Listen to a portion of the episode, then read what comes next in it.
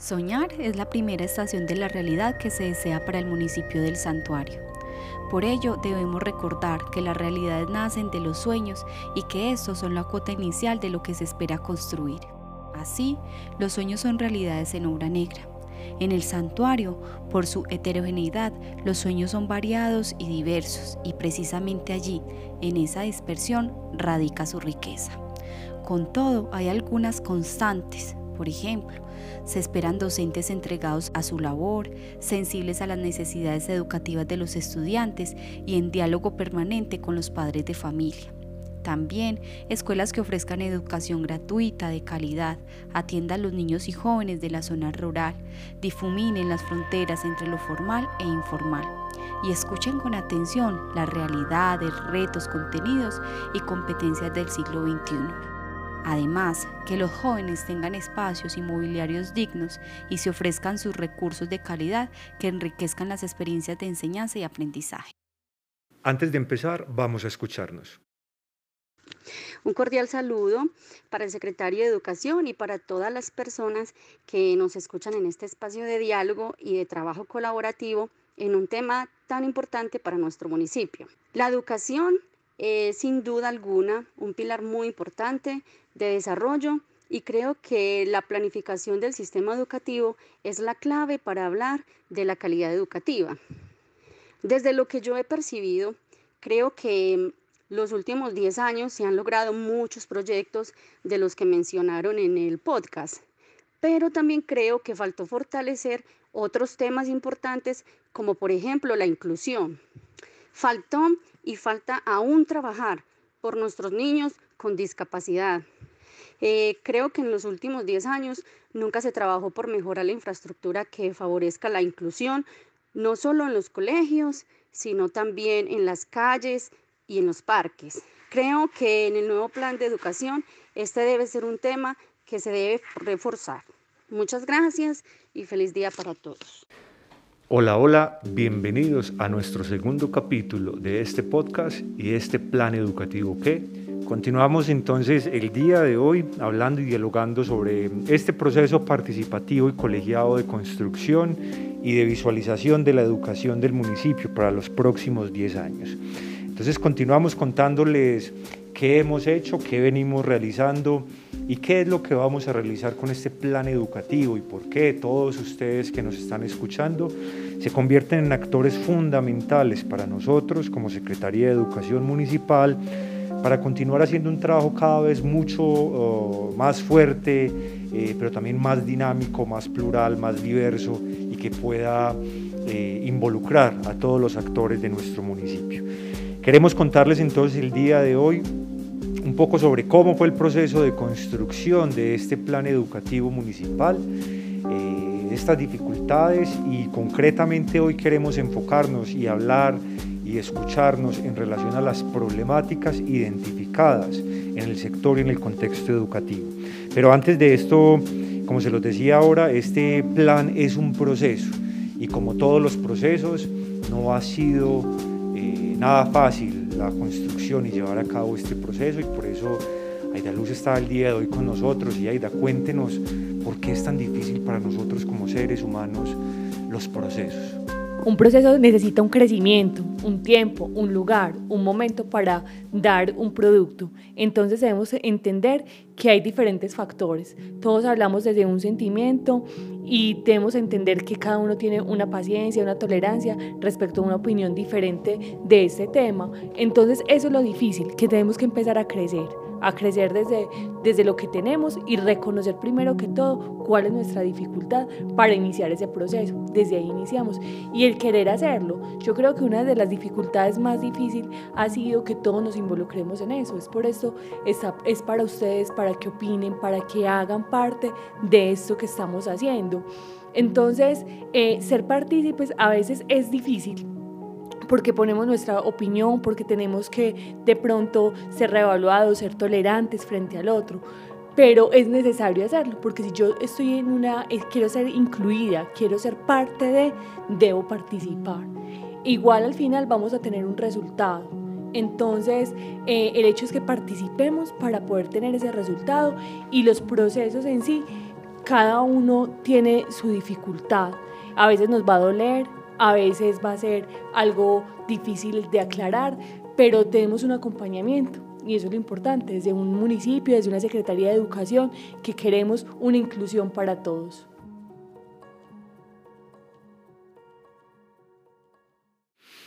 Eh, iniciamos entonces eh, en el mes de septiembre del año 2020 un proceso de recolección de información con los diferentes actores que eh, participan y que están involucrados con la educación del municipio.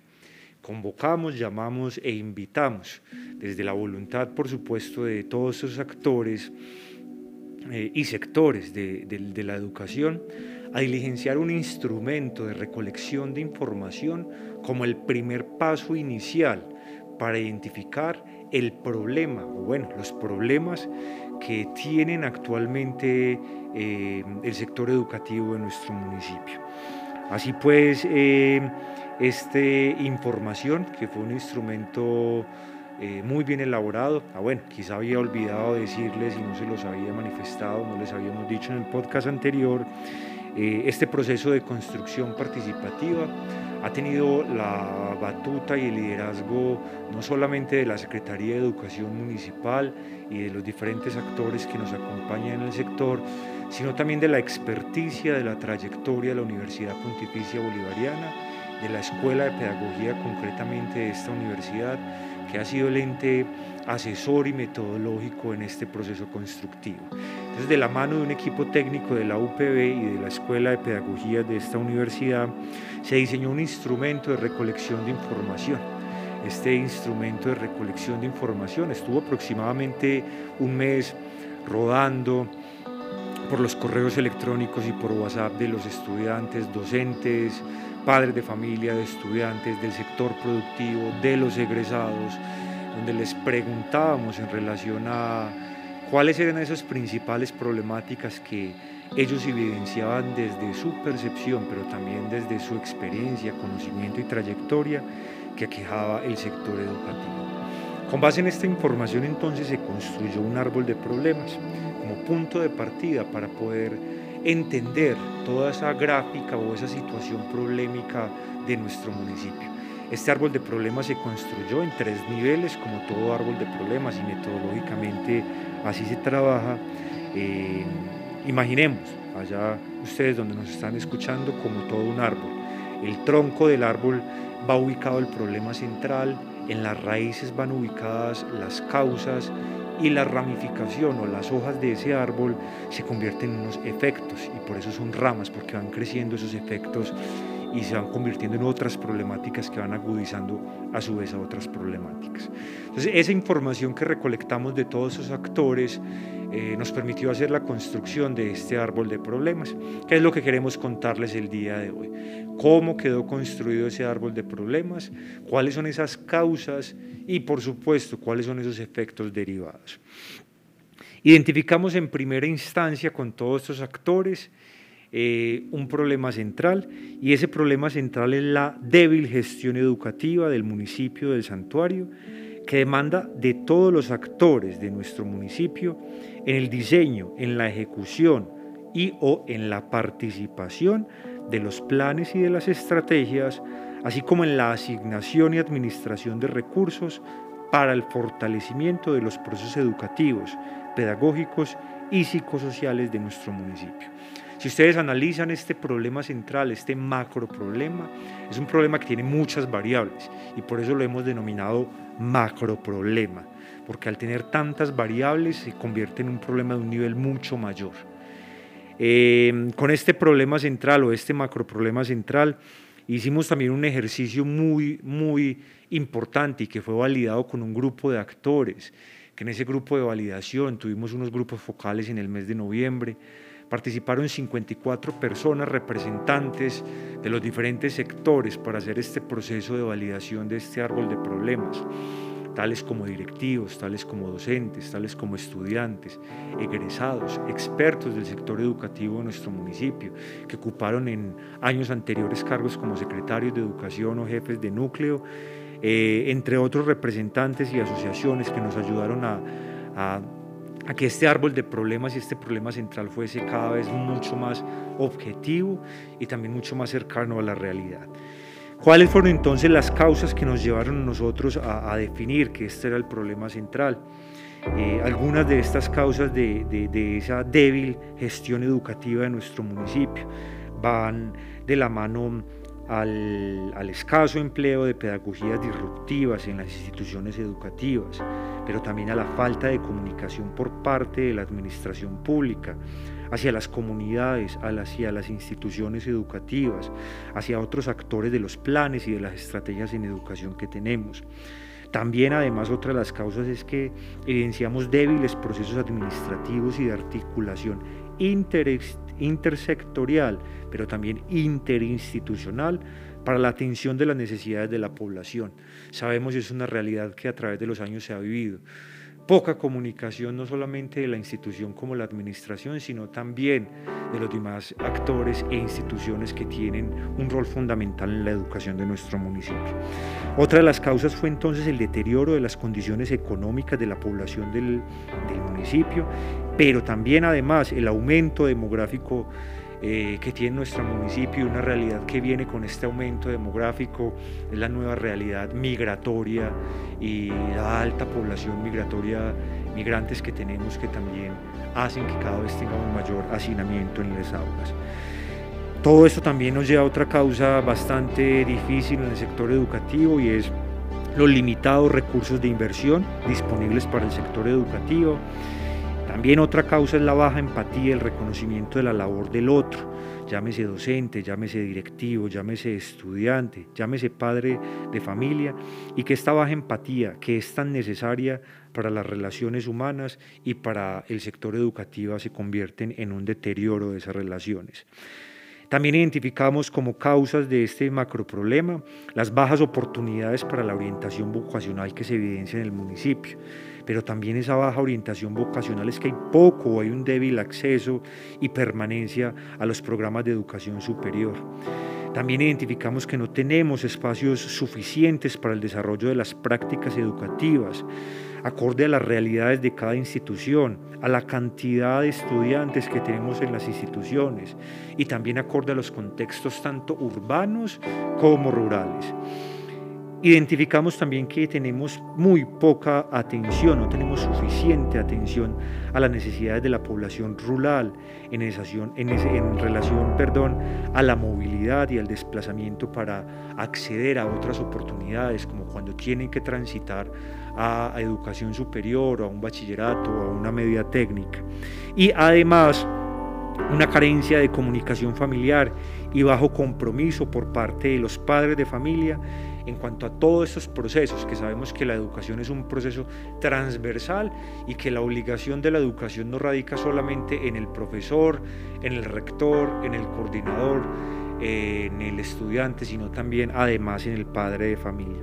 Entonces esto es como por hacerles una un panorama para que ustedes visualicen cuáles fueron esas causas principales que nos están generando ese macro problema, que en resumidas cuentas ya se los, se los mencioné, pero se los recuerdo en, en resumidas palabras, es esa débil gestión educativa que demanda la participación de todos los actores en los planes, programas y proyectos eh, para el fortalecimiento de los procesos educativos.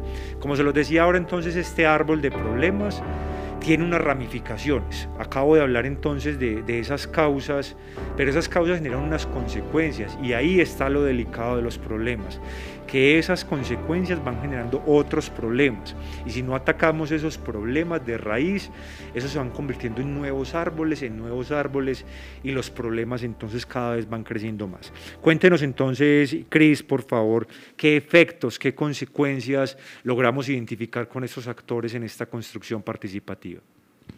Gracias, Sergio. Sí, es muy importante lo que él nos acaba de nombrar porque precisamente sabemos que los efectos no son tan deseables cuando hablamos pues como del contexto educativo como tal. Finalmente el deterioro va generando que, esto se configure en problemas y que vaya siendo muchísimo más complejo la intervención como tal.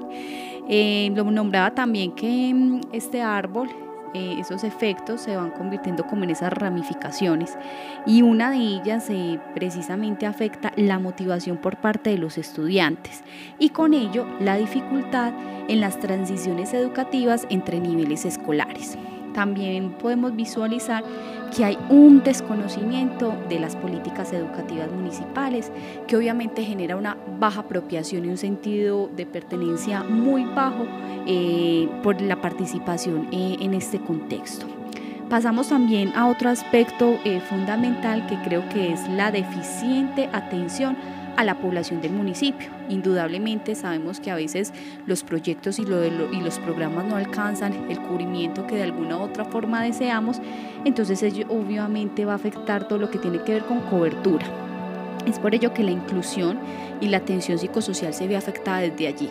Sabemos precisamente que todos los procesos psicosociales se ven a gran escala y que ello requiere pues años para que se vean eh, precisamente como todo lo que uno desea trabajar con ello. Entonces esto se ve bastante afectado. También tenemos bajas oportunidades para el acceso y la permanencia de los estudiantes. Creo que ese es uno de los talones de Aquiles y con los cuales deseamos de alguna u otra forma que, eso no vuelva a suceder porque eso sí, eh, lo que deseamos es constancia precisamente en estos procesos educativos, teniendo en cuenta eh, lo importante que ellos puedan visualizar y, también eh, el desarrollo de ellos, cómo se puede ver afectado desde allí. Y otro de los aspectos es el deterioro de las infraestructuras, los materiales educativos, la baja conectividad y obviamente con ello el acceso a Internet. Aita también nos va a comentar sobre mm, otros efectos que también se visualizaron en este árbol de problemas. Bueno, tenemos uno muy importante, la limitada comunicación entre los actores educativos y baja confianza entre ellos. Aumento de casos de desempleo, inseguridad, abandono de los estudiantes universitarios y migración de los jóvenes egresados hacia la ciudad a hacer otras labores. Limitada implementación de estrategias pedagógicas y proyectos educativos en diferentes áreas del conocimiento que implique el uso de espacios propicios y suficiente para actividades educativas de calidad baja permanencia y desempeño académico de los estudiantes, bajo rendimiento académico y aumento de los problemas psicosociales y de convivencia escolar. Yo acá quiero también em, hacer una, reflexión y es que em, los problemas y, y, hay una multicausalidad de problemas y por supuesto si sobre la mesa nos sentamos a hablar de problemas del sector educativo del santuario, eh, seré un poco exagerado con lo que voy a decir, pero tendríamos un listado ilimitado, porque la percepción problemática de cada uno de nosotros eh, desde la realidad, desde lo que yo como sujeto, como actor del sector educativo vivo, es muy diferente a la que cada uno de nosotros vive desde las realidades. Quiero insistir en que esta, esta situación problemática que les estamos presentando el día de hoy eh, fue validada, y eso es lo más importante a través de unos grupos focales, como se los dije hace un momento, con 54 actores claves y fundamentales que desde la experticia, desde la trayectoria y la realidad que tiene el sector educativo, nos ayudaron a a decir, sí, estos tres problemas son similares y se pueden convertir en uno y ese uno es este problema que está acá y ese problema es una causa o ese problema es un efecto. Entonces hicimos un trabajo de validación muy importante con estos 54 actores a través de estos grupos focales que nos ayudaron a consolidar entonces este árbol de problemas. Datos curiosos. ¿Cómo fue la participación en el proceso de recolección de información del Plan Educativo Municipal? Se procesaron en total 25.442 datos, tanto cuantitativos como cualitativos. 348 actores que diligenciaron el instrumento, de los cuales 340 dieron su consentimiento informado. El 75% pertenecen al género femenino y un 25% al género masculino. Un 93% de ellos manifestaron no contar con ninguna condición de discapacidad. El 7% corresponden a encuestados con alguna discapacidad dentro de las que sobresalen las personas con discapacidad visual. La muestra se compone mayoritariamente de empleados con un 45%, el 31% para estudiantes, 18% con ocupación principal en el hogar. El grupo minoritario corresponde a independientes con un 5% y desempleados el 1%. ¿Te sientes identificado con la situación problemática planteada? Queremos escucharte. Envíanos una nota de voz al número del secretario de Educación 300-247-2528. Recuerda que la construcción del nuevo plan educativo municipal es una responsabilidad de toda la comunidad educativa. Por eso te pedimos estar conectado con todos nuestros capítulos para que nos aportes con tus comentarios y juntos construyamos el plan educativo que queremos.